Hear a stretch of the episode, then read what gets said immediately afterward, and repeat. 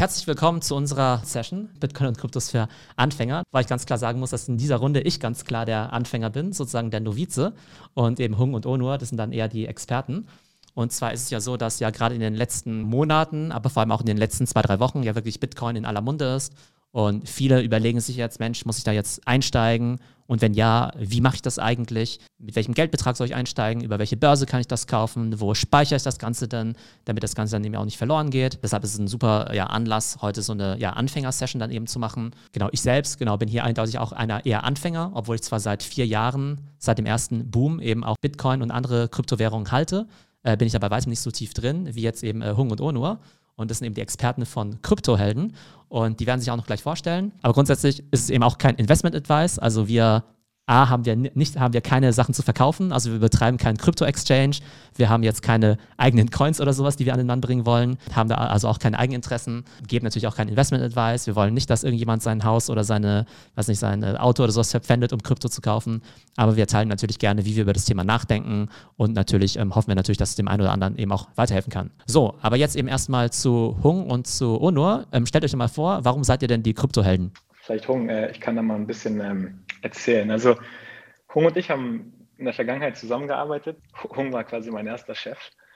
Und Hung hatte einen anderen Podcast und in dem Zusammenhang hat er mich gefragt, sag mal, bist du auf Twitter aktiv und postest da irgendwelche Sachen, was hat es damit auf sich? Und dann habe ich ihn so ein bisschen das war ähm, 2017, habe ich so ein bisschen das Thema herangeführt und so entstand die Idee des Podcastes und äh, so haben wir Ende 2017 damit angefangen. Ja, genau. Hunk ist mein Name. Ich, ich weiß noch genau diesen einen Tag, als, als Ono da irgendwie angefangen hat zu erzählen. Ich habe auf Twitter irgendwie verfolgt, was er so macht. Irgendwie mit Dollar, Hashtag und was weiß ich was. Proof of Work, Hashing Power, Decentralized the World. Ich habe nichts verstanden. Ich habe immer nur gedacht, früher, als, als ich sein Chef war, ich habe gesagt, hoffentlich ist er auf der guten Bahn geblieben und ist jetzt nicht, macht jetzt jetzt nicht illegale Sachen. Als wir dann doch ein bisschen tiefer reingegangen sind, was er so gemacht hat, bin ich voll angefixt gewesen. Also Theo ist bei mir auch so. Ich würde jetzt auch nicht sagen, dass ich der Experte bin in der Runde. Es ist schon eher der Onur.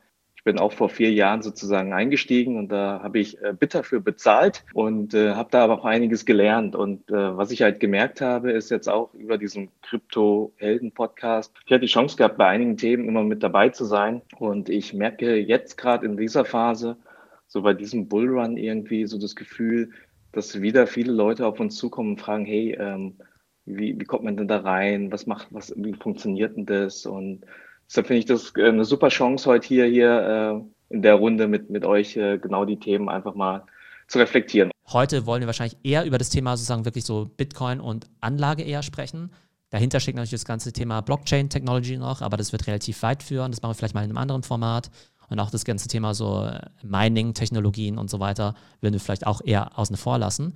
Und jetzt hast du ja gesagt, ähm, Hogan, du bist seit 2017 mit dabei. Also, obwohl ich ja sehr tech-begeistert bin, habe ich Bitcoin als Investment auch ungefähr erst äh, ja, eine Woche vor der Bildzeitung entdeckt und vielleicht äh, zwei Wochen vor meiner Mutter, als die dann auch damals im äh, ja, Winter 2017 mal danach gefragt hat. Ähm, aber Uno, du scheinst ja schon länger mit dabei zu sein. Wann bist denn du zum ersten Mal mit dem ganzen Thema Krypto in Berührung gekommen? Also zum ersten Mal war das 2013 und ich habe wie viele andere, und ich glaube, das ist auch ein gesunder Prozess, habe das komplett abgestempelt und abgelehnt als ja, Hoax oder als äh, irgendetwas, was ich nicht verstanden habe. Ich glaube, das ist üblich, wenn man was nicht versteht, dann nimmt man es nicht an. Richtig verstanden oder gefühlt ähm, begeistert habe ich mich dafür 2015. Wirklich mit partizipiert im Rahmen als, als Miner war das dann 2016. Also 2016 habe ich tatsächlich dann den Entschluss gefasst, äh, im Ausland ja, eine kleine Mining-Operation zu machen und so bin ich halt immer tiefer ans Thema gekommen. Also Mining bedeutet, du hast deinen eigenen äh, Computer mit leistungsstarken starken Grafikkarten sozusagen an, äh, an dem Bitcoin-Netzwerk eben beteiligt, eben auch Transaktionen mit verifiziert und wurdest dann zum Teil eben auch mit Bitcoin dafür belohnt. Fast. Also beim Bitcoin-Netzwerk reichen Grafikkarten nicht mehr aus. Da gibt es äh, spezielle Maschinen, die ähm, ASICs nennen, also es sind ganz spezielle Chips. Ich habe tatsächlich Grafikkarten genutzt und entsprechend für das Ethereum-Netzwerk äh, abgesichert. Mhm, okay. Ich glaube, weshalb wir heute auch diese Session machen wollen, ist, ja klar, wir wollen das irgendwie besser verstehen, wir wollen vielleicht da auch eben investieren. Aus meiner Sicht, also ist es echt fahrlässig, dass ich mich so wenig damit beschäftige, weil ich eigentlich schon immer denke, dass ich irgendwie eigentlich in Tech und so weiter eigentlich sehr begeistert bin, auch Internettechnologien und so. Und man muss einfach sagen, dass auch rein investmentmäßig das einfach eine riesige Opportunity war und auch ist. Darüber werden wir ja sprechen. Und ich glaube, dass tendenziell Leute, die halt viel im Internet unterwegs sind, natürlich solche Opportunities immer als erstes sehen. Das Witzige ist ja auch, dass irgendwelche Gamer, die vielleicht ganz am Anfang mit dabei waren, als das Ganze eben wirklich nur so ein Joke war, dass sie halt wirklich einfach mal so ihre Computer haben mitlaufen lassen und jetzt damit vielleicht, wenn es gut lief, echt ganz viele Bitcoin irgendwie gemeint haben.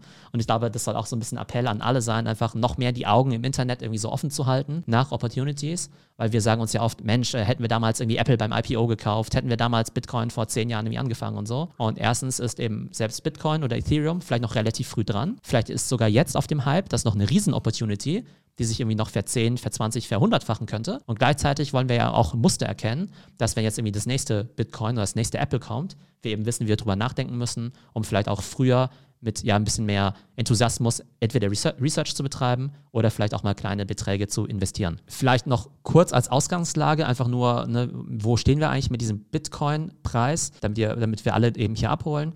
Der steht aktuell eben auf knapp 47.000 Dollar pro Bitcoin. Höchstkurs war schon um die 48.000. Und wenn man sich das Ganze mal anschaut, jetzt in den letzten zwölf Monaten, vor genau einem Jahr, war der Kurs eben bei 10.000. Also hat sich irgendwie fast verfünffacht in den letzten zwölf Monaten. Und vor fünf Jahren war der Kurs bei 438. Also der Kurs hat sich fast verhundertfacht oder über verhundertfacht in den letzten fünf Jahren. Und fünf Jahre ist ja schon ein ganz ordentlicher Zeitraum. Das heißt, man kann jetzt nicht von, einem, von einer Eintagsfliege oder so sprechen. Okay, aber jetzt erstmal erste Frage an die Kryptohelden. Wer sollte sich jetzt überhaupt mit diesem Thema Bitcoin und Krypto auseinandersetzen? Sind, sind es jetzt nur so Aktienprofis? Sind es jetzt nur so Internet- und Blockchain-Freaks? Oder seht ihr das eigentlich als so ein Massenthema mittlerweile? Also ich kann, ich kann vielleicht von mir erzählen. Ich meine, 2017 habe ich ja schon gesagt, da bin ich, bin ich eingestiegen und ich habe mich eigentlich weder, weder stark für das Thema Investment interessiert, als auch für für das Thema Blockchain und Technologie. Ja, also das war irgendwie schon so ein Thema, wo ich einfach nur gesagt habe, na, irgendwie, ja, so und so, danach gesucht habe ich nicht. Ich habe nicht nach einer Investmentchance gesucht. Ich habe auch nicht nach der, der, der, krassesten Technologie gesucht, sondern ich bin einfach angefixt gewesen, als ich irgendwie verstanden habe, irgendwie, hey, das, das scheint ja schon irgendwas echt Innovatives zu sein, ja? irgendwie wie das Internet in den 90ern, ja. Und dieses Gefühl mit Dezentralisierung, Peer-to-Peer, -Peer, das ist ja eh etwas, was, was irgendwie auch mein, mein, meiner Persönlichkeit passt, ja. Ich, ich bin so einer, ah, Dezentralisierung auch in Organisationen und so weiter, auf Augenhöhe, kein Intermediär, keine zentrale Instanz da, alle sind irgendwie Teil des Netzwerks und, und tragen äh, dazu bei, dass, dass das funktioniert. Und so bin ich eigentlich reingekommen in das Thema. Und dann kam nicht e, extrem was Spannendes, weil auf einmal über das Bitcoin-Thema habe ich mich mit dem Thema Bitcoin, mit dem Thema Geldsystem, dem Thema Peer-to-Peer, Technologien erst beschäftigt. Ja, also bei mir war das sozusagen erst Bitcoin und dann ging die Reise los in die unterschiedlichen Themen. Die Antwort auf deine Frage, also ich, ich glaube, das Ding, das kann jeder sich mal anschauen. Ja. Und da steckt einfach so viel drin, unterschiedliche Sachen, auf die, auf, wo man sich einfach auf die Reise macht. Absolut. Ihr müsst mich heute so ein bisschen zurückhalten. Wir wollen das eher mit Metaphern und eher wirklich ähm, simpel erklären und nicht zu tief gehen. Und da, wenn ich da irgendwie ausraste, dann sagt Bescheid. Aber letztendlich, genau wie du gesagt hast, ein Schmelztiegel von verschiedenen Themen. Du hast Ökonomie und monetäre Politik angesprochen. Du hast die Technologie angesprochen. Dann gibt es noch die Spieltheorie, die ganzen gesellschaftspolitischen Themen. Aus meiner Sicht sollte sich das jeder, der Interesse einfach an fortschrittlichen Themen hat, anschauen. Selbst die Leute, die es sich nicht anschauen, werden aber in der Zukunft damit zwangsläufig in Berührung kommen. Ja, genauso wie wenn Leute heute zum Beispiel WhatsApp nutzen, wissen sie wahrscheinlich beim Versenden von Nachrichten, wissen nicht alle, was jetzt genau äh, hinter den Kulissen im TCP-IP-Protokoll passiert, aber genauso wird es, denke ich mal, in Bitcoin sein. Es wird immer mehr Bereiche des Alltags penetrieren. Okay, also ihr seid eben der Meinung, dass es jetzt eben einfach nicht nur so ein Nischenthema ist, sondern einfach ja ganz zentral eben wird für das, was wir auch in Zukunft machen werden. Also dass es eben viele Bereiche des Lebens gehen, geben wird, nicht nur im Bereich Payment, die halt irgendwie auch von der Blockchain beeinflusst werden? Ich würde sagen, es wird sogar eine ganze Magnitude signifikanter als das Thema Internet oder der Informationsversand. Okay, also ja. ich denke, das wird auf jeden Fall sehr, sehr groß und, und wichtig. Mhm. Und ich kann natürlich auf die einzelnen Themen und die, diese Hypothese nochmal eingehen. Aber ich glaube, das ist halt auch nochmal ganz wichtig. Also wir haben ja gesagt, wir, wir, wir geben kein Investment-Advice, aber ich glaube, mit dem Thema Blockchain und Krypto sollte man sich auf jeden Fall auseinandersetzen. Und zumindest, zumindest mir geht es so, dass ich mit mehr Interesse dabei bin, wenn ich auch ein bisschen investiert bin, ja. Ob das bedeutet, dass man jetzt irgendwie so 10 Euro investiert oder irgendwie sein ganzes Hab und Gut, ist natürlich nochmal eine ganz andere Frage. Grundsätzlich vielleicht, äh, auch um das vielleicht vorwegzunehmen, auch wenn der Bitcoin ja bei 48.000 Dollar ist, kann man ja beliebig kleine Beträge investieren. Das heißt, ihr könntet jetzt auch mit 10 Euro einen Bruchteil von einem Bitcoin kaufen, um zumindest mal zu wissen, wie das Ganze eigentlich funktioniert und um einfach sozusagen dabei zu sein, um vielleicht dann auch so eine Art, ja, vielleicht noch stärkeres Interesse zu haben und vielleicht auch noch mehr Motivation zu haben, da eben auch zu recherchieren ohne dass man da jetzt ein großes finanzielles Commitment äh, zwangsläufig eingeht. Also ich habe mich jetzt zum Beispiel auch in den letzten Tagen mit so ja, Schlagwörtern beschäftigt, wie, weiß nicht, digitale Kunst, äh, NFTs, sogenannte Non-Fungible Tokens und so weiter. Das sagt euch jetzt vielleicht an der Stelle noch nichts, aber es gibt einfach ganz viele Anwendungen, die sehr, sehr spannend sind, die irgendwie was mit Kryptowährung oder mit Blockchain zu tun haben, aber jetzt nicht unbedingt was mit dieser Währung jetzt, also quasi mit, diese, mit Bitcoin als Investmentanlage jetzt an sich, aber die einfach sehr, sehr interessant sind und ich glaube halt einfach, dass Bitcoin für viele einfach so der Einstieg in eine ganz große, neue, spannende Welt sein könnte. Genau, jetzt haben wir ja schon gesagt, okay, viele, jeder soll sich damit beschäftigen. Wenn man über das Thema Investment jetzt nachdenkt, würdet ihr sagen, hey, da kann im Prinzip auch jeder rein investieren oder wiederum nur Leute, die entweder schon sehr viel Geld haben oder sagen, hey, sie sind eh schon so Zocker und haben irgendwie schon seit zehn Jahren Aktien und sind Options-Trader und Robinhood-Trader äh, und so weiter. Und erst dann bringst du auch die, vielleicht auch die ja, Voraussetzungen dafür mit, vielleicht sowas äh, ja, mit hoher Volatilität wie jetzt Bitcoin zu kaufen. Du hast gerade in der Einleitung eigentlich schon die Antwort gegeben. Einer der, der Denkfehler, die oft passiert, wo man im Nachgang immer so über, ein bisschen drüber lacht, ist ja, dass man gesagt hat, hey, Bitcoin 48.000, da kann ich ja niemals einsteigen. Ich kriege ja niemals einen Bitcoin zusammen. Ne? Und das ist das genau, was du gesagt hast. Also Du kannst mit 5 Euro einsteigen, mit 10 Euro einsteigen. Eine Million Satz sind genau ein Bitcoin. Also du kannst einen Satz dir holen und das ist eine Millionstel Bitcoin. Also du kannst da extrem klein und granular einsteigen. Wenn du das jetzt als Investment-Thema für dich irgendwie siehst, ist das vielleicht eine ganz gute Möglichkeit, irgendwie zu sagen, hey, lass mich da doch mal einen kleinen Betrag einsteigen, lass mir mal ein Gefühl für bekommen, lass mich mal erleben, wie das funktioniert, was da auch der Unterschied ist zu, äh, zu dem Geld auf dem DKB-Konto oder bei der Commerzbank, ja, dass man da irgendwie langsam so in das Thema reinkommt und dann erstmal schaut, hey, ist das überhaupt etwas für mich, wo ich denke, hey, das, das, kann ich nutzen als irgendwie Investment oder beziehungsweise auch als, als Payment oder sonst irgendetwas. Und deshalb denke ich, du musst da jetzt nicht der, der mega Wall Street äh, Guru sein, um da irgendwie einen Einstieg zu finden. Du kannst da einfach mit Interesse einiges äh, lernen. Ich habe zwei Sachen dazu zu sagen. Zum einen wie gesagt, man taucht durch Bitcoin in verschiedene Themen rein, unter anderem in monetäre Politik und Ökonomie. Und es gibt eigentlich so zwei verschiedene Schulen. Diese chinesische Schule, sage ich mal, und die österreichische Schule. Und in der chinesischen Schule sagt man halt, okay, äh, es gibt Zentralbanken, es ist alles reguliert, es gibt vielleicht eine Inflationsrate oder ein Inflationsziel. Und in der österreichischen Schule ist es etwas anders. Und Bitcoin ist eben eher in Richtung der österreichischen Schule deflationär ähm, äh, gestaltet. Und was das bedeutet, ist letztendlich, dass es nicht diese ähm, Entwertung des Geldes gibt, die wir im Fiat-Raum, wenn ich Fiat sage, meine ich zum Beispiel Euro oder US-Dollar haben. Das ist letztendlich ganz normal. Wenn ich äh, Geld als Euro auf der Bank habe, wird es durch die Inflation äh, entwertet. Und deswegen haben auch schon vor Bitcoin Investoren in Stocks, in Equities, in Real Estate, also Immobilien investiert und nicht Währungen gehalten, weil Währungen eben ähm, entwerten. Der zweite Teil ist, sollte sich das in irgendeiner Art ähm, als Zahlungsmittel, ja, und es muss nicht auf dem Base Layer passieren, das ist jetzt sehr technisch, aber es muss nicht sozusagen auf der Haupt-Blockchain passieren, sollte sich das in irgendeiner Art als Zahlungsmittel ähm, ja, etablieren, dann führt da auch kein Weg mehr dran vorbei. Also dann ähm, muss man das nicht tun. Ich finde das Thema Investieren wirklich überhaupt nicht so spannend. Aber wenn man sich damit beschäftigt, ähm, wie Vermögen aufgebaut wird und warum eben Währungen hauptsächlich ähm, entwerten, dann ist das eben ein ja, asymmetrisches Asset, was durch eben diese deflationäre monetäre Politik, die eben kodiert ist, öffentlich ist, die jeder einsehen kann, die jeder auch analysieren kann, ist es eben ein interessantes Mittel. Gleichzeitig, du hast die Volatilität angesprochen. Ich glaube, wie bei allen anderen Sachen, es macht absolut keinen Sinn, durch einen Trend oder durch einen Hype zu investieren. Genau, da hast du jetzt gleich ein paar äh, Wörter gesagt, deflationär und so weiter, die auch für mich als sozusagen äh, promovierte Volkswirt erstmal kompliziert sind, die ich jetzt gar nicht so gleich verstehe. Lass uns da vielleicht noch mal kurz, kurz einsteigen. Also Inflation kommt ja dadurch zustande, unter anderem, dass jetzt eben auch die Notenbank eben Geld druckt. Und wir sehen ja gerade jetzt eben auch in der Krise, dass natürlich irgendwie total viel Geld in den Markt kommt. Gerade der 2 Trillion Dollar Stimulus in den USA. Das heißt, da kommt erstmal sehr, sehr viel Geld rein. Und das ist ja, macht ja sozusagen erstmal, ja, unser bestehendes Bargeld ja erstmal weniger wert erstmal. Und jetzt hast du ja gesagt, naja, das kann beim Bitcoin nicht passieren. Warum ist das so? Warum ist das jetzt deflationär? Die Emission der Bitcoin ist kodiert. Und die Emission der Bitcoin, die, die Kurve kann man sich auch im Internet anschauen, passiert alle 10 Minuten. Pro Block werden aktuell 6,25 neue Bitcoin vom Bitcoin-Netzwerk äh, emittiert. Das halbiert sich ungefähr alle 44 Monate, beziehungsweise ich glaube alle 2000 14 Blöcke, Blöcke. Durch diese Halbierung der Emissionen von den Bitcoin, ich glaube im Jahre 2140 ungefähr, wird der letzte Bitcoin von dem Netzwerk selber, also von der sogenannten Coinbase herausgegeben. Und dadurch wird diese knappe Ressource, die auch heute schon knapp ist, über die Zeit immer knapper und dadurch ist das eben deflationär.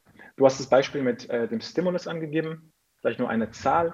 Im letzten Jahr wurden, glaube ich, 20 Prozent der gesamten im Umlauf US-Dollar gedruckt. Die Entwertung entsteht eben dadurch, dass wenn mehr Geld im Umlauf ist, kann natürlich auch mehr äh, gekauft werden, die Preise erhöhen sich, mein Geld ist weniger wert. Genau, und das, was du gerade erwähnt hast, also sozusagen die Emission von den Bitcoins, das ist ja so, es gibt jetzt ja keine äh, Bitcoin-Zentralbank oder sowas, ja. Das ist ja einfach dieses Netzwerk, was ja von dem man ja auch nicht so wirklich weiß, wer das Ganze, wer dieses White Paper eigentlich ursprünglich geschrieben hat, ja, ob es den eben wirklich gibt. Aber das ist ja quasi eben fest kodiert, dass ja die Anzahl der Bitcoins ja begrenzt sein wird, eben auf diese Menge, dass es quasi so eine Art Commitment gibt, dass es nie mehr geben wird als diese bestimmte Anzahl von Bitcoin. Also mehr kann es einfach nicht geben wohingegen ja Geld beliebig gedruckt werden kann und auch physisches Gold. Da kann es ja trotzdem mal sein, dass wir dann wieder neue Goldader entdecken und auf einmal finden wir wieder doppelt so viel Gold, wie es halt vorher auf der Welt eben gab physisch.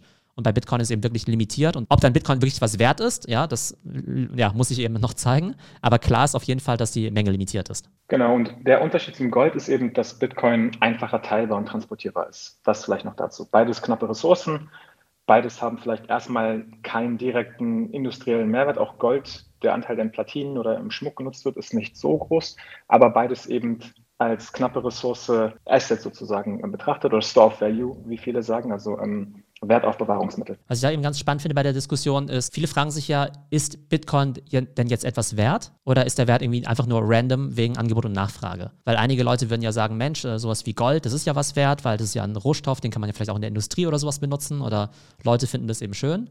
Und auf der anderen Seite könntest du sagen, dass alle Assets auf der Welt irgendwie random sind, weil irgendwie Leute sagen, naja gut, ähm, keine Ahnung, dieses Kunstwerk, was da 50 Millionen kostet, das ist halt auch total random, das ist, ja, also gibt keinen guten Grund dafür. Und selbst bei Währungen sieht man ja auch, dass ja manche Währungen ja auch sehr stark irgendwie schwanken und der Wert dann eben auch nicht beständig ist. Also wie sollte man über dieses Thema nachdenken? Nicht nur bei Bitcoin, sondern insgesamt intrinsischer Wert von irgendwelchen Assets versus ergibt sich halt irgendwie durch Angebot und Nachfrage. Gerade in der Bitcoin-Community gibt es eine Riesendiskussion über, äh, über braucht es einen intrinsischen Wert. Ja? Braucht es irgendwie eine Utility wie Gold jetzt in Schmuck und sonst wie und kriegt es erst dadurch einen Wert. Und da gibt es halt die These, dass man irgendwie sagt, naja, eigentlich ist Wert subjektiv, egal was du hast. Und das ist eigentlich so die, die, die Sache, die sich jetzt insgesamt so in der Diskussion herausstellt und wo das ein Riesenexperiment jetzt auch ist mit Bitcoin, ist, ob, ob sich dadurch halt Wert ergibt, dadurch, dass es halt einfach knapp ist, ja.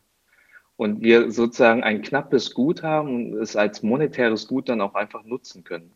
Absolut. Ähm, Theo, verzeih mir, wenn ich jetzt ein bisschen philosophisch werde, aber ich würde auch hier wieder gerne zwei Punkte anbringen. Zum einen ähm, ist Bitcoin ein Netzwerk und wir Menschen leben letztendlich in einem Netzwerk. Ja? Auch wenn wir uns gerne vielleicht als, als Löwen sehen, sind wir eigentlich eher Bienen oder Ameisen. Wir leben in Netzwerken.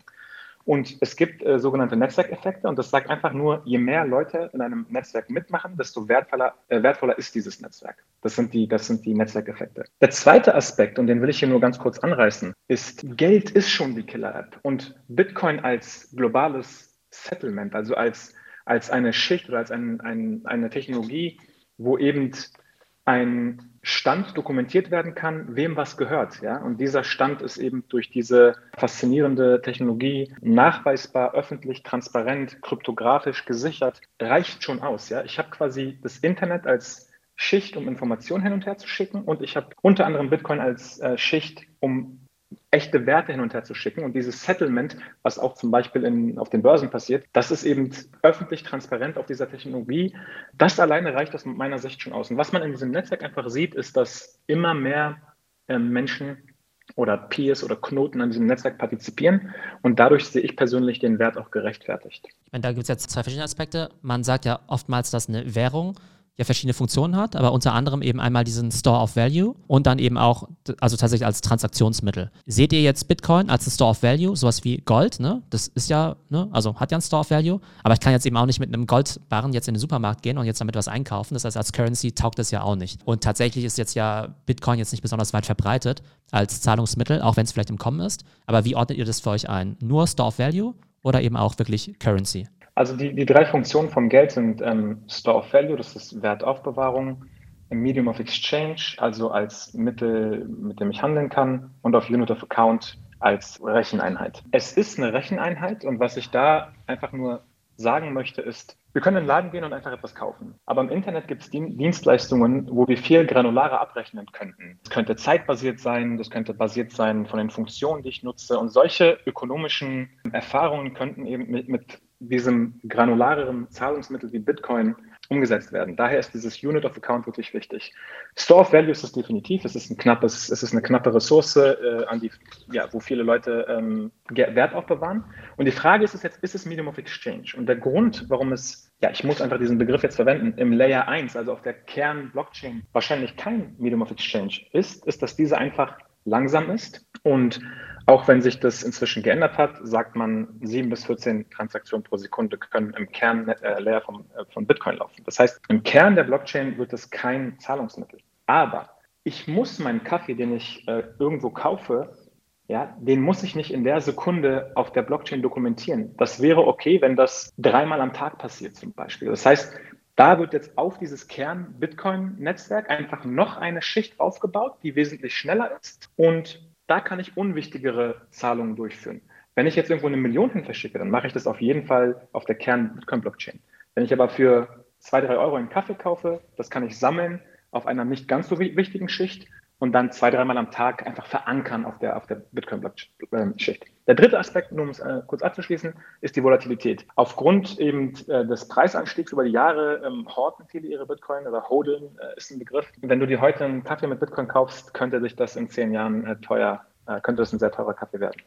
Okay, das heißt, obwohl jetzt ja ähm, Tesla auch mit ihrem Bitcoin-Investment jetzt ja auch angekündigt hat, dass sie vielleicht jetzt auch Bitcoin als Zahlung für ihre Autos eben äh, akzeptieren würden, siehst du das jetzt in, eigentlich in absehbarer Zeit nicht als Zahlungsmittel, solange es eben auch so volatil ist? Ich glaube einfach nicht, dass die Leute mit, mit sozusagen der Vergangenheit, die äh, dieses Asset hat und mit der Preisentwicklung, denke ich nicht, dass Leute das groß als Zahlungsmittel nehmen werden. Das liegt aber unter anderem auch daran, dass die Menschen ihr Gehalt nicht als Bitcoin bekommen. Das heißt, was aktuell passiert, ist, dass viele jetzt in unserem Raum ihre Euro erstmal umwandeln müssen in Bitcoin, entweder durch Mining oder durch einen Kauf auf einer Börse. Ich, ich kann ja mit dem Euro heute schon äh, einen Kaffee kaufen, ganz bequem, ganz ohne, ohne Probleme. Das heißt, warum investiere ich in Bitcoin? Ich investiere wahrscheinlich nicht in Bitcoin, um Kaffee zu kaufen, sondern eher eben um ein, ja, in ein asymmetrisches Asset zu investieren, was vielleicht an Wert gewinnt über die Jahre aufgrund eben der Inflation im Euroraum. Und deswegen glaube ich es nicht, es ist ursprünglich als Electronic Peer-to-Peer Cash herausgekommen. Ich glaube, die Narrative hat sich inzwischen geändert. Okay, das heißt, wenn wir jetzt drüber nachdenken würden, wäre es wahrscheinlich am ehesten erstmal diese Store-of-Value-Funktion. Dementsprechend ja auch immer dieser Vergleich mit diesem digitalen Gold. Darüber würde ich jetzt gern vielleicht kurz sprechen, weil da kommen wir vielleicht auch so ein bisschen auf diese Art Herleitung, wie viel denn Bitcoin mal wert sein könnte. Ob das so kommt, wissen wir alle nicht. Aber wenn man jetzt drüber spricht, Bitcoin ist das digitale Gold. Was, was ist denn damit gemeint? Ich glaube, da, da gibt es gerade ein, ein ganz interessantes Modell, was, was das äh, irgendwie ganz gut zusammenfasst, digitales Gold. Äh, das hat man vielleicht auch schon gehört, das ist das Stock-to-Flow-Modell. Das gab es schon, äh, bevor es Bitcoin gab. Und das Stock-to-Flow-Modell sagt, zum Beispiel jetzt am Beispiel von Gold, kann man eigentlich ganz gut messen, wie, wie, wie hart ist denn das Geld, wie knapp ist es denn. Ja? Und das Stock-to-Flow-Modell funktioniert so, dass man irgendwie sagt, na, wir schauen uns jetzt mal den Goldbestand an, den wir jetzt aktuell auf der Welt haben. Ja, ich habe mir jetzt einfach mal gelesen, ich habe jetzt nicht nachgeprüft, aber wenn man alles Gold mal zusammenfärcht und schmelzt und hinstellt, dann ist das ungefähr so ein Riesenklotz, der so ein bisschen unter dem Eiffelturm noch passen würde. Und wenn man dann das Stock-to-Flow-Modell hernimmt, dann funktioniert das so, dass man sagt, wie lange würde es brauchen, wenn wir das Gold jetzt aus, sag mal, aus den Minen, aus den Meeren und sonst wie äh, schürfen, herholen würden, wie viele Jahre würde es dauern, bis wir sozusagen den Bestand insgesamt wieder da hätten? Und es ist bei Gold bei, liegt bei über 50. Über 50 Jahre würde es dauern, bei der Geschwindigkeit, die wir jetzt gerade haben, um, um Gold zu schürfen, um den aktuellen Bestand wieder da zu haben. Das heißt, dieses Stock-to-Flow diese 50 gibt dir ungefähr so ein Gefühl, wie hart das Geld ist, wie knapp es ist. Silber liegt, glaube ich, bei ungefähr 20, 25. Bitcoin liegt jetzt aktuell auch auf dem Niveau von ungefähr Gold. Das muss man sich ungefähr vorstellen. Und deshalb wird dieser Vergleich auch oft gezogen. Also wir hatten es ja gerade schon angesprochen. Bitcoin, dass es da Rewards gibt, eine Emittierung. Die liegt jetzt gerade bei 6,25 Bitcoin pro Block. Und wenn die jetzt alle vier Jahre runtergeht, dann würde das heißen, dass wir sozusagen diesen neuen Bestand, alles das, was wir sozusagen neu schaffen, dass das geringer wird und somit die Härte von Bitcoin der Stock-to-Flow höher sein wird als, als das Gold. Und deshalb wird dieser, dieser Bezug immer zu Gold gemacht, dass man sagt, naja, wir haben es hier mit einer knappen Ressource zu tun, sogar digital, also es ist nicht analog, wir müssen kein Gold hin und her schürfen äh, tragen, sondern es ist wirklich digital. Und deshalb ist es äh, vergleichbar mit, mit Gold aktuell und wird noch knapper werden, ne, weil deflationär. Also finde ich super, dass du es jetzt eben noch eingebracht hast, weil oftmals denkt man ja bei Bitcoin, okay, das ist irgendwie so ein, so ein Fantasiekonstrukt, wo ja jeder jetzt beliebig viel Bitcoin auf einmal rausbringen könnte. Aber dadurch, dass ja A festgelegt ist, in welchen Abständen wie viel rausgegeben wird und es ja dann eben auch mit sehr viel Arbeit eben tatsächlich verbunden ist, das Ganze zu schürfen, also quasi digital zu schürfen, wie jetzt ähnlich wie auch im äh, wahren Leben, das Ganze eben durch ja Arbeit das richtige Gold gefördert werden muss, ähm, hat es dann eben auch seinen Wert. Also, ne? Ähm, also allein dadurch, dass es eben rar ist und eben, eben auch erarbeitet werden muss. Genau, jetzt können wir sagen, okay, es gibt ja ne, irgendwie so wie Gold, Store of Value.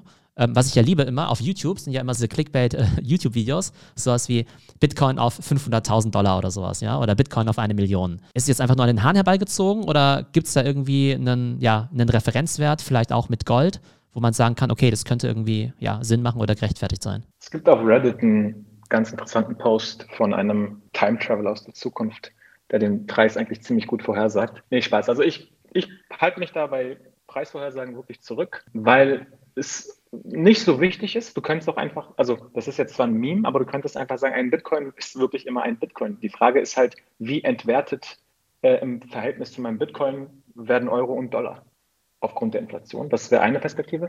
Die andere Perspektive ist, es gibt so Berechnungen, wenn das ganze Geld, was im heutigen monetären System wäre, in dem monetären System von Bitcoin äh, gespiegelt wäre, dann wäre Bitcoin irgendwas zwischen einer, ein Bitcoin irgendwas zwischen einer und, und zehn Millionen. Aber wie gesagt, ähm, da würde ich mich zurückhalten, jetzt irgendwelche Prognosen abzugeben. Ich glaube, dass es möglich ist, haben die letzten elf Jahre gezeigt und der, den Rest wird die Zeit zeigen. Hast du da eine Meinung oder Vorhersagen, was den Bitcoin-Preis angeht? Ähm, nee, also so eine, eine, Zahl, ich meine, man liest ja einiges und, und äh, das, was ich jetzt in den letzten vier Jahren gelernt habe, ist, ist es weiß keiner, wohin die Reise irgendwie geht. Aber die, die generelle Richtung, also die, die, das Narrativ, hey, wir haben hier es mit knappen Gut zu tun, wir, wir haben es hier mit etwas äh, vergleichbar äh, mit, mit, mit Gold zu sehen äh, im digitalen Bereich. Und wenn man da irgendwie über das Dock-to-Flow-Modell äh, Berechnungen äh, sich anschaut, dann äh, sag mal, wäre wär es nicht überraschend, wäre es nicht überraschend, wenn wir Ende des Jahres irgendwie was zwischen 100 und 288.000 Dollar hätten. Ja, also, aber trotzdem, das heißt, das heißt trotzdem nichts. ich, ich würde nochmal ganz gerne, ganz kurz, vielleicht eine Minute, einen anderen Aspekt gerne nochmal ansprechen, und zwar die Kaufkraft zum Beispiel vom Dollar.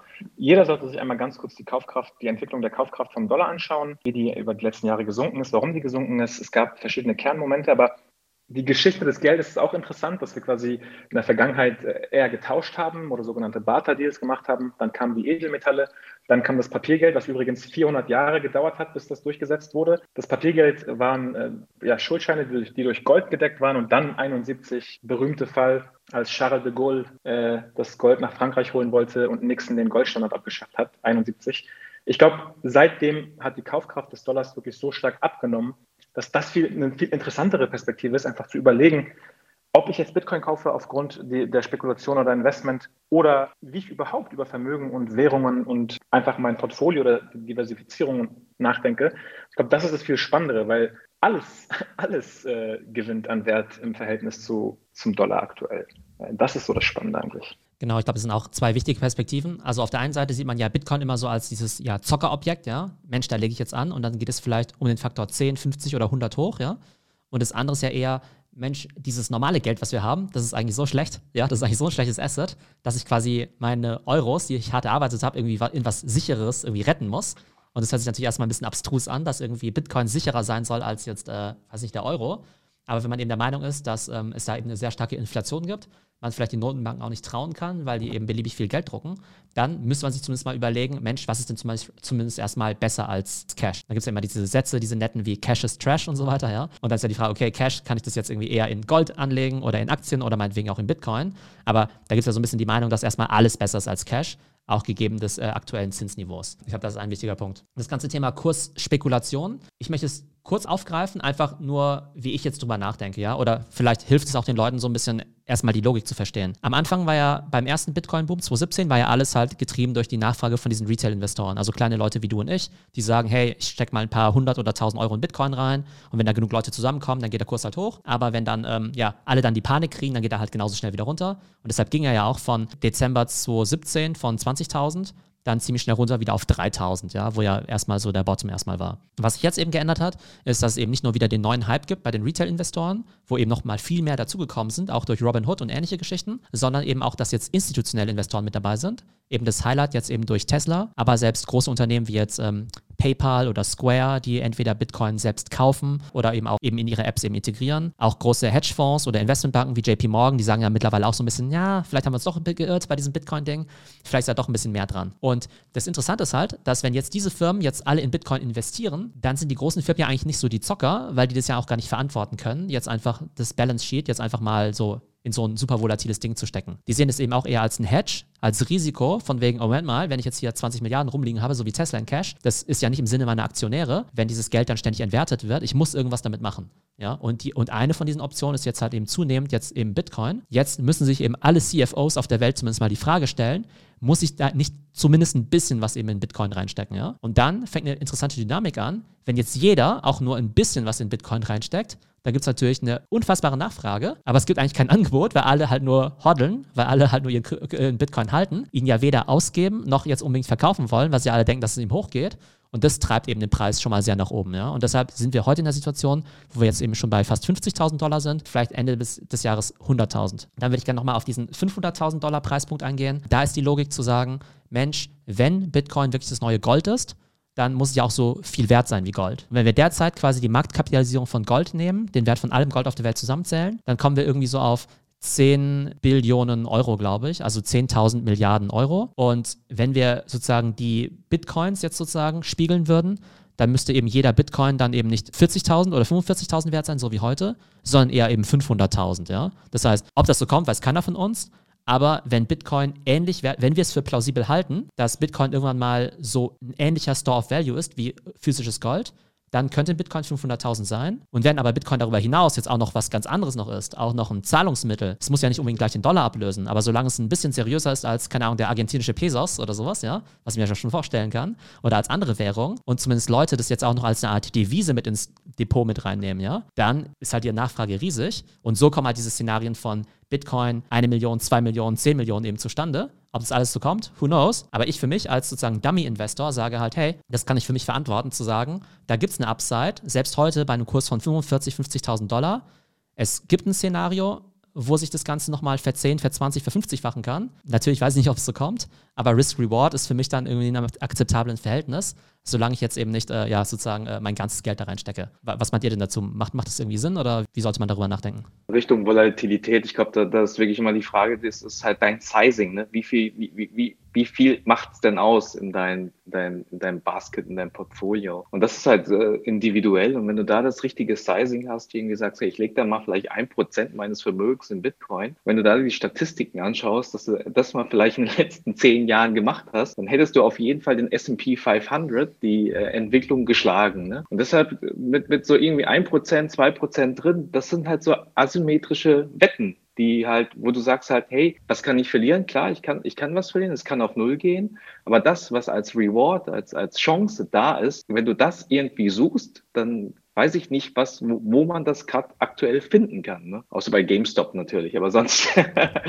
sonst ist es schwierig. Und deshalb ist es genau das, was du sagst. Also irgendwie so als Hedge, man hat zwar dieses Thema Volatilität, aber wenn du da das richtige, die richtige Höhe und dieses individuell für dich nimmst und damit auch leben kannst, äh, auch umgehen kannst mit der Volatilität, dann ist das vielleicht etwas, was, wo du dir sagst in zehn Jahren, hey, gut, dass ich das gemacht habe. Theo, du hast verschiedene Sachen angesprochen. Der Grund, warum die Institutionellen jetzt da sind, ansonsten wären die 2017 auch schon da, ist die Infrastruktur. Institutionelle wollen keinen non-custodial, dass sie selber auf irgendwelchen Wallets traden. Die wollen wirklich mit Versicherungen, mit Partnern, mit sogenannten Custodians zusammenarbeiten und die Infrastruktur ist jetzt da, deswegen sind die jetzt endlich gekommen. Zu dem anderen Thema Spekulation mal, wie gesagt, zur Seite gepackt. Ich denke mir einfach, bevor ich mein Geld äh, entwerte, überlege ich es anders zu deployen beziehungsweise in, in Assets zu verteilen.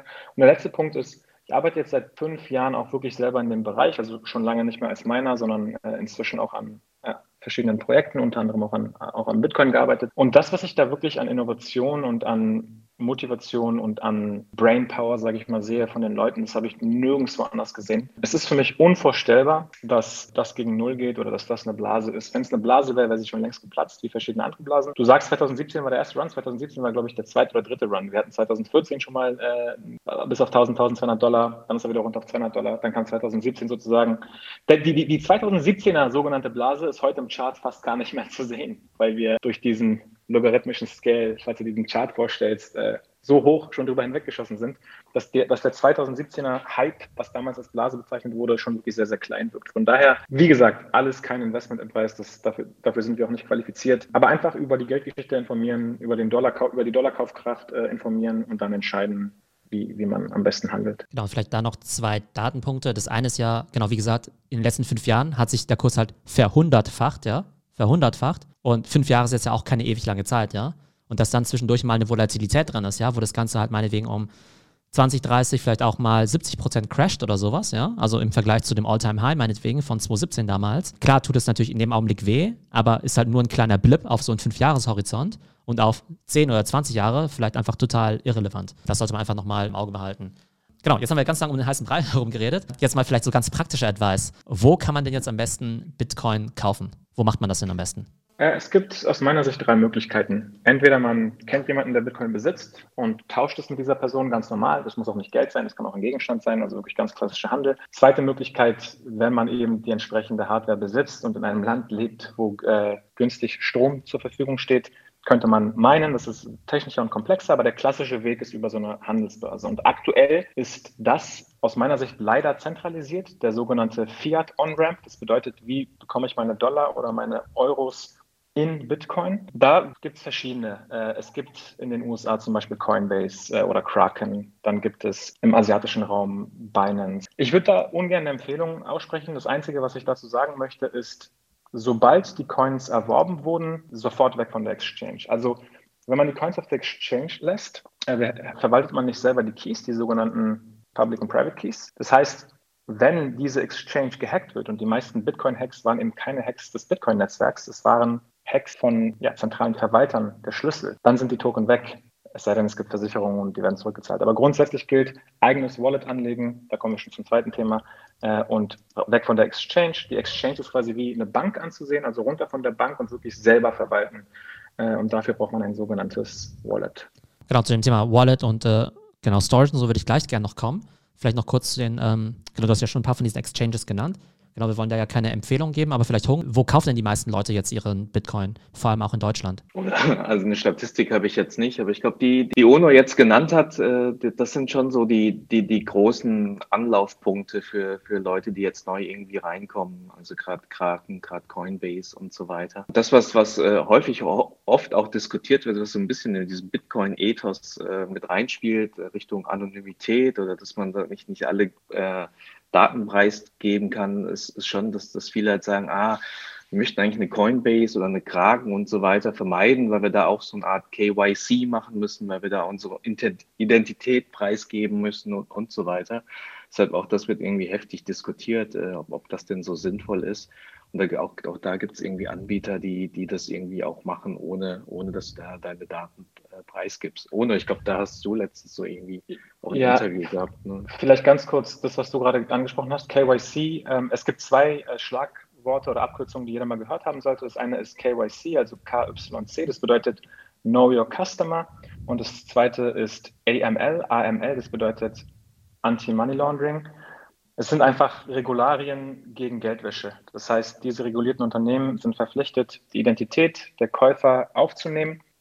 Und wer, ich wollte schon mal sagen, wer schon mal im Darknet unterwegs war, aber also jeder, der da seine, sein Passfoto hochlädt, beziehungsweise seine Daten preisgibt, Adresse, Pass und alles Mögliche, das ist ein sehr, sehr unwohles Gefühl und die Wahrscheinlichkeit, dass diese Datenbanken geknackt werden und dass diese Daten verkauft werden im Darknet, ist relativ hoch. Also wirklich höher, als man denkt. Daher ist das eigentlich keine schöne Sache. Es, ich habe letztens einen ähm, Anbieter kennengelernt aus der Schweiz, das nennt sich Relay. Da muss man auch KYC machen, aber nur durch die IBAN. Das heißt, man kann alleine durch die IBAN Bitcoin erwerben, muss nicht seinen Pass oder ähnliches hochlegen. Der Nachteil da, sage ich aber auch ganz klar, sind die hohen Fees, die da bei 3% liegen. Auf einer normalen Börse liegen sie ungefähr bei 1%, sage ich mal. Manchmal sogar 0,5 oder, oder noch weniger. Wobei mir persönlich dieser Mehrwert, dass ich meinen Pass nicht hochladen will, wenn ich kleine Beträge kaufe, vielleicht, vielleicht ist es mir dann diese 3% wert. Das muss jeder selber entscheiden. Auf jeden Fall gut recherchieren und wie gesagt, so schnell wie möglich ähm, von der Exchange runter. Und das ist eben zum Beispiel bei Relay auch das Coole wirklich, die verwalten eure Token nicht. Ihr habt auf eurem Handy euer eigenes Wallet und das ist die ganz normale Open Source äh, Bitcoin Wallet Implementierung. Die Token, also die Bitcoin werden direkt auf euer Handy, äh, beziehungsweise die sind natürlich auf der Chain, aber die könnt ihr von eurem Handy, die sind, die sind nicht auf einer zentralen Börse äh, verwaltet. Ansonsten, ja, die, die wir genannt haben, sind, glaube ich, schon ganz okay. Genau, aber vielleicht jetzt nochmal aus meiner äh, sozusagen äh, ja, äh, normalen Retail-Investoren-Perspektive. also das, was ihr genannt habt mit Anonymität und so weiter, ja, ähm, das ist jetzt, war für mich jetzt überhaupt keine Consideration. Also ob das jetzt richtig oder falsch ist, weiß ich jetzt nicht. Aber es ist halt mir vollkommen egal, weil für mich das einfach genauso ist, wie wenn ich jetzt bei Consors oder Comdirect mir jetzt irgendwelche Aktien kaufe. Mir ist es eigentlich wurscht, ob da jemand weiß, wer ich irgendwie bin. Für mich ist ein ganz normaler Vorgang, dass ich halt klar irgendwie meine ID irgendwie hochladen muss und dann halt mein Geld irgendwie einzahle. Bei welchen Anbietern bin ich? Also 2017 habe ich bei Coinbase angefangen. Ich glaube, das ist jetzt im Augenblick für deutsche Kunden so ein bisschen schwierig. Das heißt, da habe ich tatsächlich noch Bitcoin und Ether eben rumliegen. Aber ich glaube, ich kann da im Augenblick nicht so wirklich handeln. Und jetzt habe ich natürlich auch mal nachgefragt, welche anderen Anbieter sind gut. Wie gesagt, ich kann da auch keine Empfehlung machen. Aber ich bin jetzt aktuell auf Kraken. Also Kraken, so wie der Tintenfisch quasi, kraken.com. Was oft genannt wird, ist dann eben noch Binance oder dann eben auch Bison, wo wohl die Börse Stuttgart eben dahinter steckt. In den USA wird natürlich ganz viel gemacht über Robinhood. Ich dachte dann auch, dass, weil ja Trade Republic so ein bisschen das deutsche Robinhood ist, dass man darüber vielleicht auch Krypto kaufen könnte. Habe da einen Account eröffnet, aber habe dann festgestellt, dass man da eben kein Krypto kaufen kann.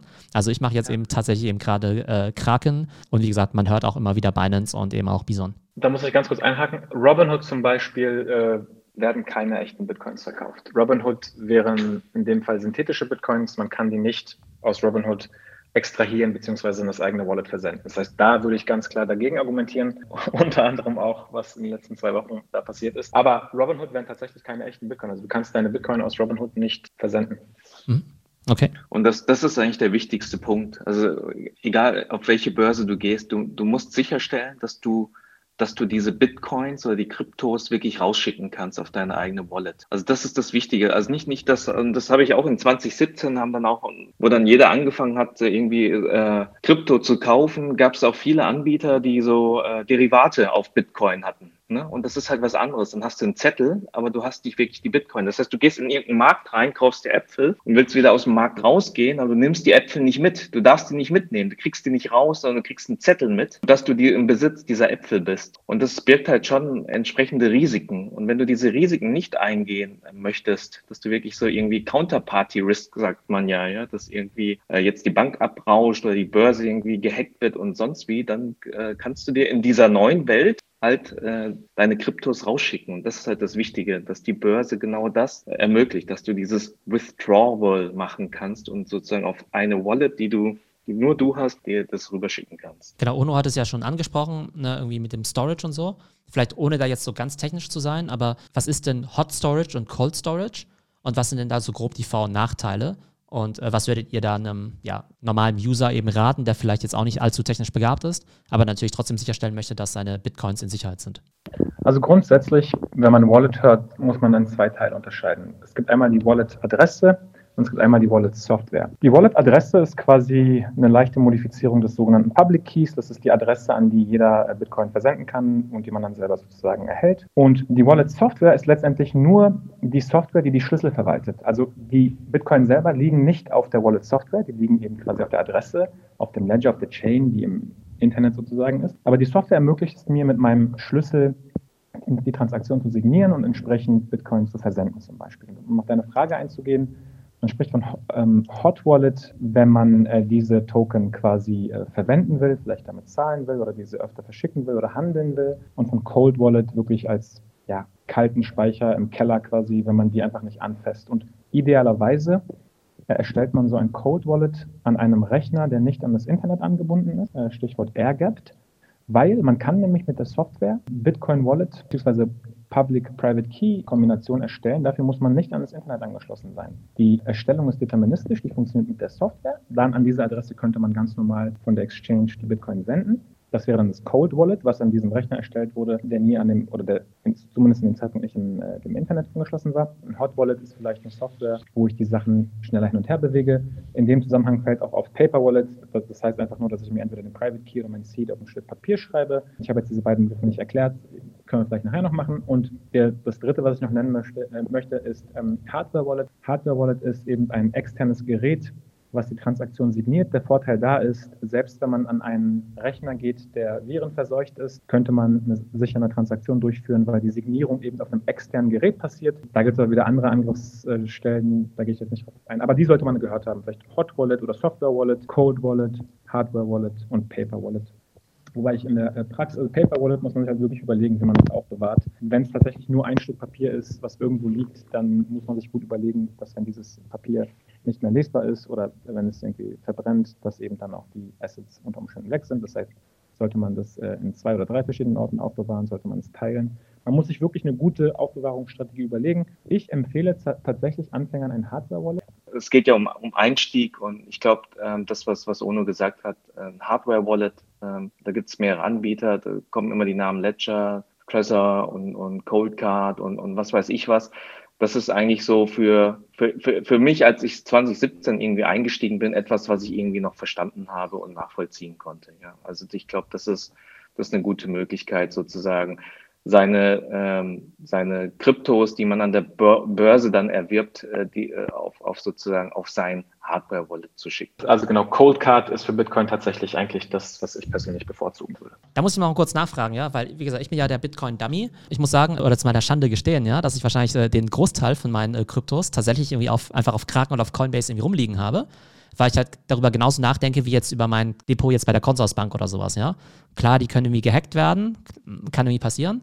Aber dann hört man ja auch immer diese Horror-Stories über, irgendjemand hat die Festplatte irgendwie verschlammt oder den USB-Stick verloren, diesen Nano-Ledger und da liegen jetzt irgendwie 10 Millionen Euro irgendwie rum oder sowas. Das will ich ja, will ich auch nicht haben. Abgesehen davon, dass ich keine 10 Millionen habe. Ist es denn wirklich so unsicher, das jetzt eben auf Kraken oder Coinbase eben rumliegen zu haben?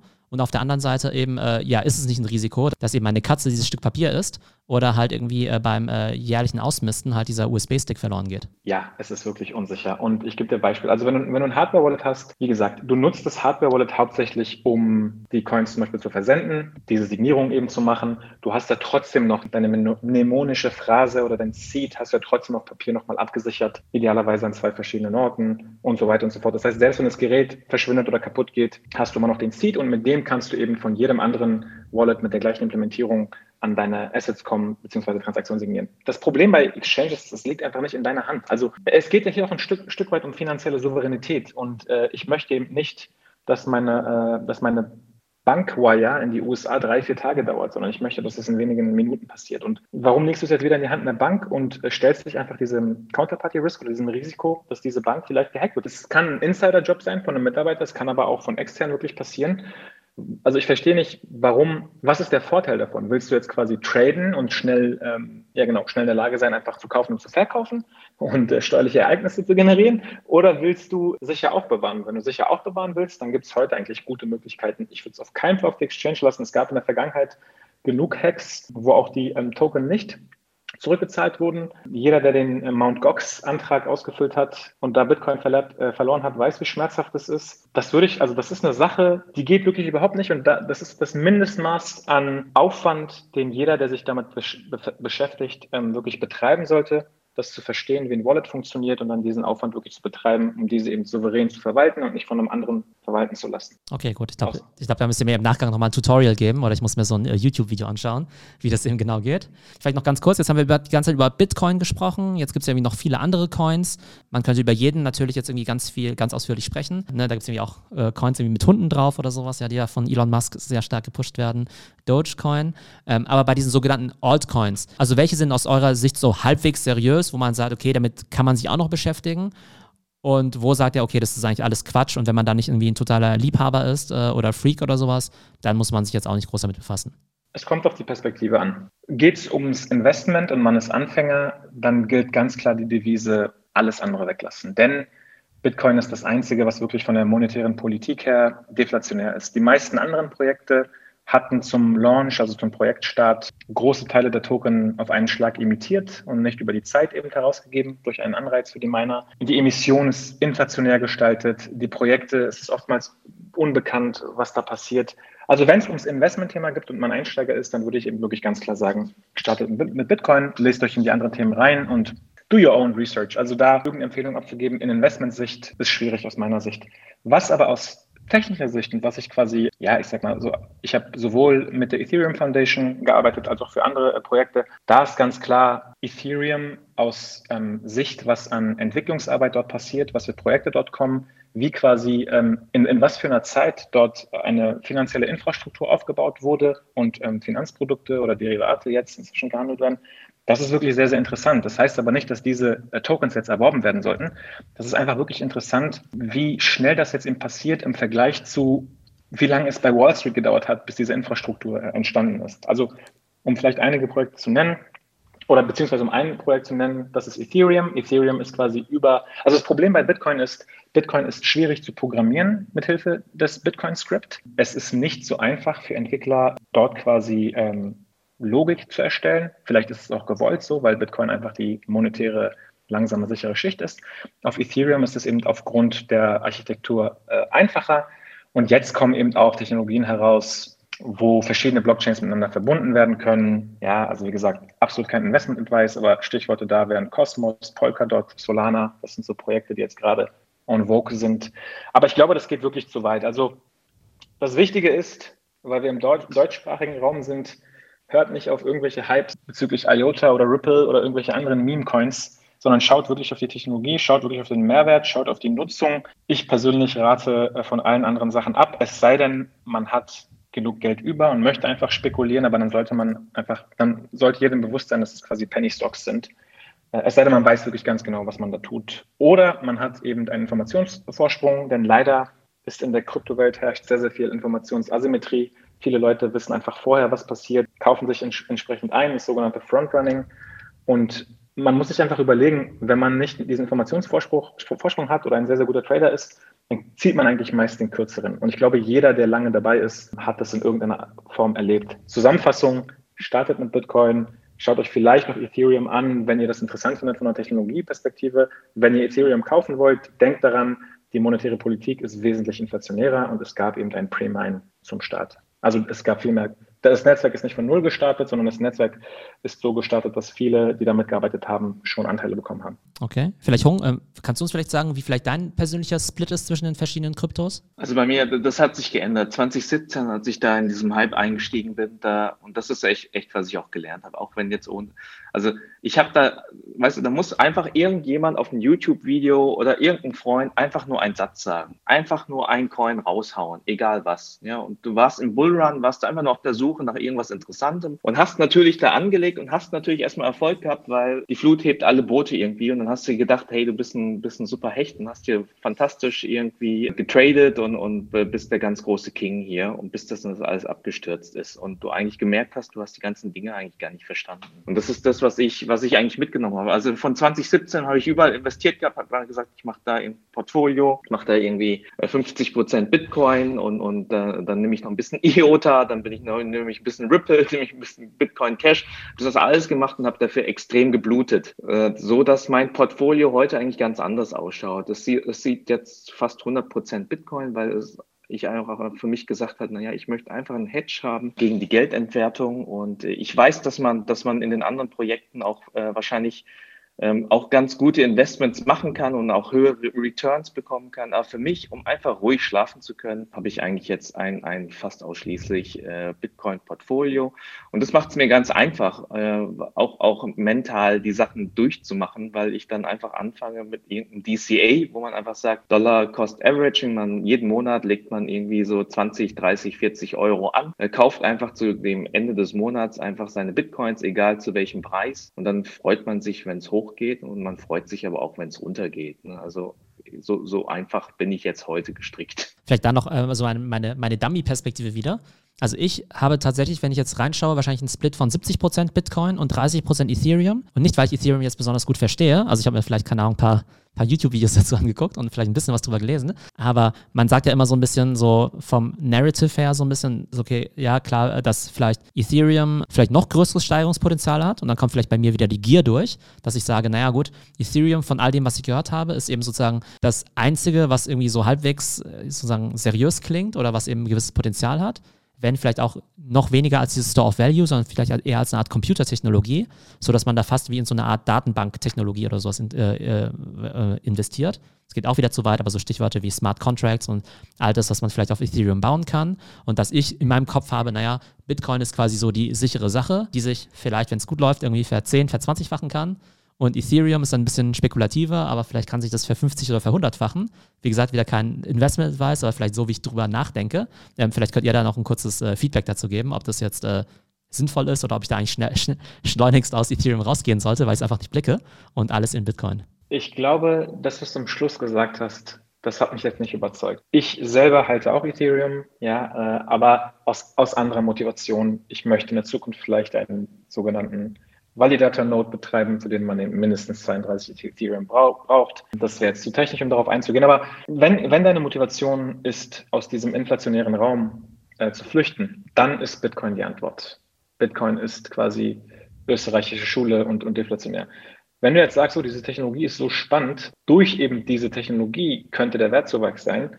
Ja, das stimmt schon, aber die Technologie ist halt auch an äh, den Token oder der, der, der, die Preisentwicklung ist auch an die Emission des Tokens gebunden. Und die Emission des Tokens ist bei Ethereum eben wirklich ganz anders. Bei Ethereum ist es gewollt, dass die Inflation höher ist, dass mehrere Token emittiert werden, dass da mehr ähm, im Netzwerk fließt als bei Bitcoin. Bei Bitcoin ist es nicht unbedingt gewollt. Bitcoin soll sicher, langsam und stabil bleiben. Und bei Ethereum eben nicht. Und bei Ethereum kommt jetzt auch eben durch diesen Wechsel, also durch eine Kernkomponente der Architektur, die eben durch das sogenannte Proof of Work Rechenleistung und in Zukunft bei Ethereum oder ETH 2.0 eben Proof of Stake eher durch einen ökonomischen, eine ökonomische Absicherung kommt ein riesengroßer Architekt, äh, Architekturwechsel. Und das gab es so in der Vergangenheit, glaube ich, noch nicht. Beziehungsweise das ist ein sehr, sehr großer, ein sehr, sehr großer koordinativer Aufwand. Und der letzte Punkt, den ich dazu sagen möchte, ist, in einem experimentellen Raum, in dem wir uns befinden, und das sollte wirklich jeder wissen, es ist alles ein riesengroßes experimentelle, äh, intellektuelles Experiment, äh, was inzwischen eine gewisse Traction schon hat und eine gewisse Resilienz hat. Da jetzt nochmal zu sagen, innerhalb dieses experimentellen Raumes bewege ich mich jetzt nochmal raus und lehne mich nochmal weiter aus dem Fenster, weil ich, äh, weil ich eben äh, da reingehen will. Das ist einfach das Profil, was jeder persönlich entscheiden möchte. Ja? Wenn, wenn man eben risikoavers ist oder nicht, das, es kommt immer drauf an. Ich glaube, dein Portfolio ist schon ganz okay. okay, alles klar. Gut. Ich glaube, wir können, wir können nicht, wir können nicht bewerten, wie, wie, wie, wie das Portfolio und die Allokation sein soll. Aber ich glaube, dass da ein großer Teil Bitcoin drin sein sollte, ist, ist äh, hofft, dass es, dass es rüberbekommt. Und das andere ist, ist Sizing-Sache. Ne? Je nachdem, wie viel Appetit man auf Risiko hat. Okay, alles klar. Dann ähm, vielen Dank, Hung. Vielen Dank, Onur. Äh, super spannendes Gespräch. Wenn man euch folgen möchte, ähm, Onur und Hung, wo findet man euch am besten? LinkedIn oder Podcast? Ich bin äh, hauptsächlich auf Twitter unterwegs unter @onurakpolat, also mein Vorname, mein Nachname. Ansonsten sind wir ähm, unter kryptohelden.de zu finden. Da ist auch unser Podcast. Der Podcast ist aber auch, also der Kryptohelden-Podcast, den findet ihr auch ähm, auf äh, Apple iTunes, Google oder auf Spotify. Bei uns ist es halt so, wir versuchen schon in die Tiefe zu gehen und das Motto Lerne vom Lernenden. Also wir sind selber mit dem Beginners Mindset dabei, wir arbeiten uns in die Tiefe da rein. Bei uns geht es weniger um Preis oder Spekulation, da gibt es, glaube ich, andere ganz äh, lustige und coole Formate. Und ja, Hung, wo findet man dich? Ja, auch auf äh, Twitter, aber eigentlich eher so konsumierend. Ich bin in Twitter eigentlich auch nur, um äh, up to date zu bleiben Richtung Richtung Krypto. ansonsten LinkedIn bin ich auch unterwegs und ähm, ja, wie gesagt, Kryptohelden, unser Podcast auch verfügbar über Spotify und über alle anderen Podcast-Verzeichnisse. Ähm, das ist eigentlich dort der der Hauptort, wo wir unseren Content raushauen. Ansonsten auch interessant äh, um äh, auch in Austausch zu kommen und so weiter. Also haben wir eine eigene Telegram-Gruppe, auch das findet ihr auf kryptohelden.de. Da kriegt ihr einen Link und auch dort tauschen wir uns zu bestimmten Themen auch aus. Super, dann vielen Dank nochmal, hat echt viel Spaß gemacht und ja, vielleicht wiederholen wir die Session einfach nochmal, vielleicht auch nochmal zu einer früheren Uhrzeit, an einem anderen Wochentag, dass da vielleicht noch andere Leute ähm, genau, die Gelegenheit haben, Gelegenheit haben teilzunehmen, weil ich einfach glaube, dass jetzt das Interesse an dem Thema riesig ist, dass es aber auch sehr viel ja, Unwissenheit gibt, auch sehr viel Halbwissen auf dem Markt. Und wir haben jetzt eben versucht, das so halbwegs verständlich, äh, halbwegs seriös eben euch darzustellen. Ich glaube, dass es uns auch ganz okay gelungen ist. Und ähm, ja genau, ich glaube, da das Interesse jetzt nicht nur die nächsten Monate, sondern wahrscheinlich auch Jahre anhalten wird, gibt es da definitiv nochmal äh, für uns die Gelegenheit, nochmal eine ähnliche Session zu machen. Also dann vielen Dank an euch nochmal, an alle Zuhörer und einen schönen Abend noch. Vielen Dank, Theo. Danke, Ciao. dass wir. Super. Vielen Dank.